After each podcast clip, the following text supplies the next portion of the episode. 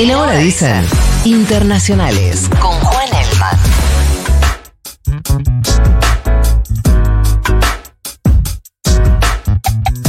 Llegó Elman, chiques, buen día. Hola, ¿cómo estamos? ¿Cómo estás? Bien, ¿y ustedes? Bien, che, hace un montón que no nos vemos. ¿Qué trajiste? Eh, Vamos a Venezuela un ratito. Y bueno, ¿Les parece? yo sentí que ya estaba, ¿no estábamos en Argenzuela? Eh, No entiendo todavía. que Venezuela está con menos inflación que nosotros Ah, ahora. Algunos no. lo propusieron como un eh, destino. La mensual, la interanual Se está no. normalizando más también. Antes era un quilombo, ahora están habiendo pasos a la hora de. La el- Venezuela hoy nos mira a nosotros con un balotaje tipo con Milei y es un grande. Mira de quién te burlaste, Claro, Barney, ¿no? Tal cual. A ver, eh, tiene nuevo líder la oposición en Venezuela, nueva líder, lideresa, se llama María Corina Machado, tiene 56 años. Triunfó en las primarias del domingo pasado, lo contamos acá el lunes, primarias eh, organizadas al margen del Estado, es decir, con dinero eh, privado. Eh, difícil organizar elecciones en Venezuela teniendo en cuenta la cantidad de gente que está afuera, o sea, se votó en más de 20 países. Hubo una ¿Cómo participación... más de 20 países? Se, había puestos de votación en más de 20 Extranjeros. países. Ah, ok, perfecto. Claro, eso, extranjeros. Pero, digo, teniendo en cuenta que no era una primaria eh, organizada por el Estado, ¿no? Por la Comisión Electoral, me parece que digo, es un, un dato importante. ¿Se saben más- cuántas personas votaron? Sí, más de, alrededor de 2 millones de personas. Sobre- Mira, ahí hay una. Venezuela tiene más de 20 millones de habitantes, pero se dice que el registro electoral es de 13 millones. Pero ahí hay una, eh, una pregunta acerca de realmente cuál es el padrón, pero se decía 2 sobre 13, ¿no? de los que están habilitados para votar. Eh, en lo que serían elecciones el próximo año, ¿no? teniendo en cuenta el calendario que están negociando el oficialismo y la oposición. Ahora vamos a ir para allá. Corina Machado, la vamos a escuchar ahora, eh, era la candidata de la opción más radical de derecha, una mina que eh, por mucho tiempo mantuvo una oposición inclusive a dialogar con eh, el gobierno, para ella régimen de Maduro, eh, y arrasó, sacó el 93% de los votos, es sin dudas la eh, nueva figura después de Juan Guaidó. Juan Guaidó, recordemos, el líder de la oposición, también... presidente interino durante unos años, entre comillas. Eh, cuatro años duró el reinado, si querés, de Guaidó en la oposición. Ahora claramente es Machado la nueva figura. Escuchemos lo que decía la nueva líder de la oposición en Venezuela el domingo después de las primarias.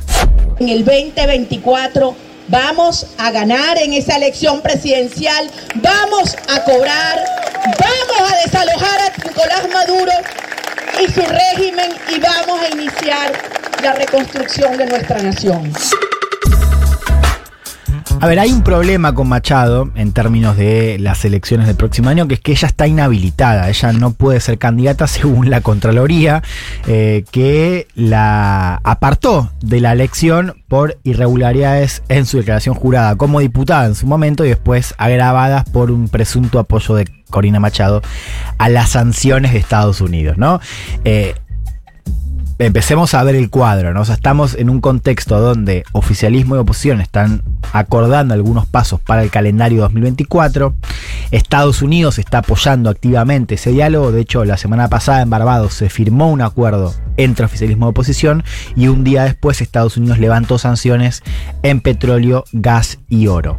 Ahora, el domingo ganó una figura no solamente radical, que ahí nos lleva a la pregunta de si el gobierno permitiría entregarle o le cedería el poder a una figura así, pero más allá de eso, es una persona que está inhabilitada por la justicia. El gobierno, inclusive después de eh, la elección del domingo, dijo no va a participar. Habló inclusive de un fraude en la primaria del domingo.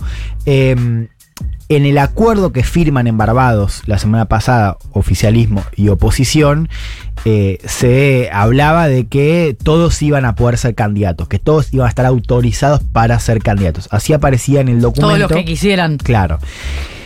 El tema es que eso vale por seis meses, o sea, hay que ver qué pasa el próximo año.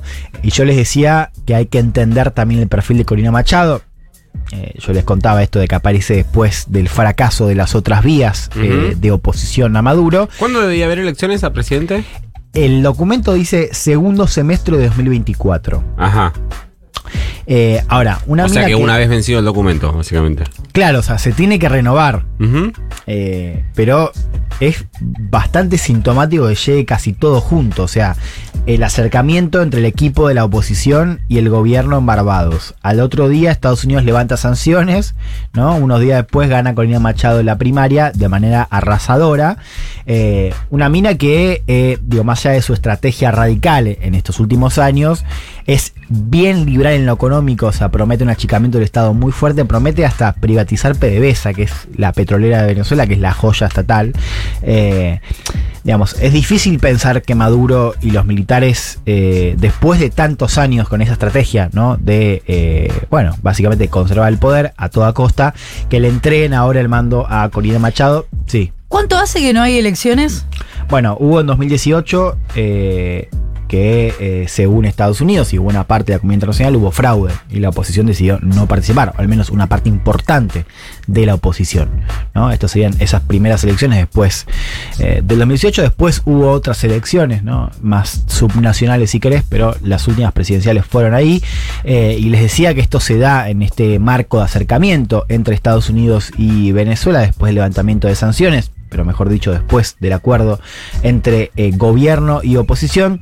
Hay un apunte porque uno venía leyendo desde el año pasado un acercamiento de Estados Unidos con Venezuela básicamente por la cuestión petrolera, porque a Estados Unidos le convenía mejorar la oferta de petróleo en parte por la, guerra en, la, la guerra en Ucrania eh, y digamos tanto para estabilizar precios como para llevar esa parte, una parte del petróleo a eh, el mercado europeo, por Sí. ejemplo. Entonces uno veía el acercamiento de Estados Unidos bajo ese lente. Bueno, ahora tenemos que agregar una cosa más que es la cuestión migratoria. O sea, ¿cómo se explica el acuerdo del otro día de levantamiento de sanciones? Bueno, Estados Unidos quiere deportar más activamente ciudadanos venezolanos y para eso le conviene tener un mejor vínculo con Maduro, ¿no? Es decir. Normalizar la relación y poder deportar ciudadanos eh, desde la frontera de Estados Unidos a Venezuela, digo, también para, para empezar a entender el lente ¿no? por el cual Estados Unidos está mirando, bueno, América Latina, pero sobre todo el vínculo con Venezuela. Y ahí tenemos este dilema, ¿no? Eh, que nos acerca un poco al próximo año. Que es, ¿qué pasa si la inhabilitan? O sea, ¿cuál es la estrategia de la oposición? ¿no? ¿Va a ser otra candidatura? Eh, ¿Qué va a pasar con Machado? Porque Machado puede decir, bueno, yo gané las primarias, si a mí no me dejan, no participamos. Entonces, lo que estamos viendo, me parece muy tenuemente, es un escenario de nueva división. Vamos a ver qué pasa, quizás se corre al costado, pero hoy no hay otra figura capaz de reunir la tensión que reúne Corina Machado.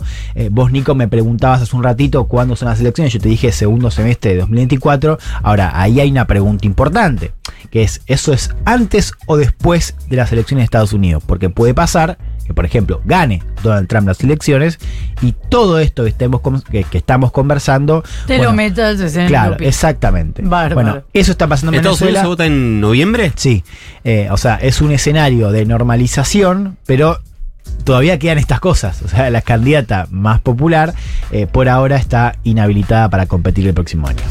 Te lo contó Juan el Manché, ¿quién si no?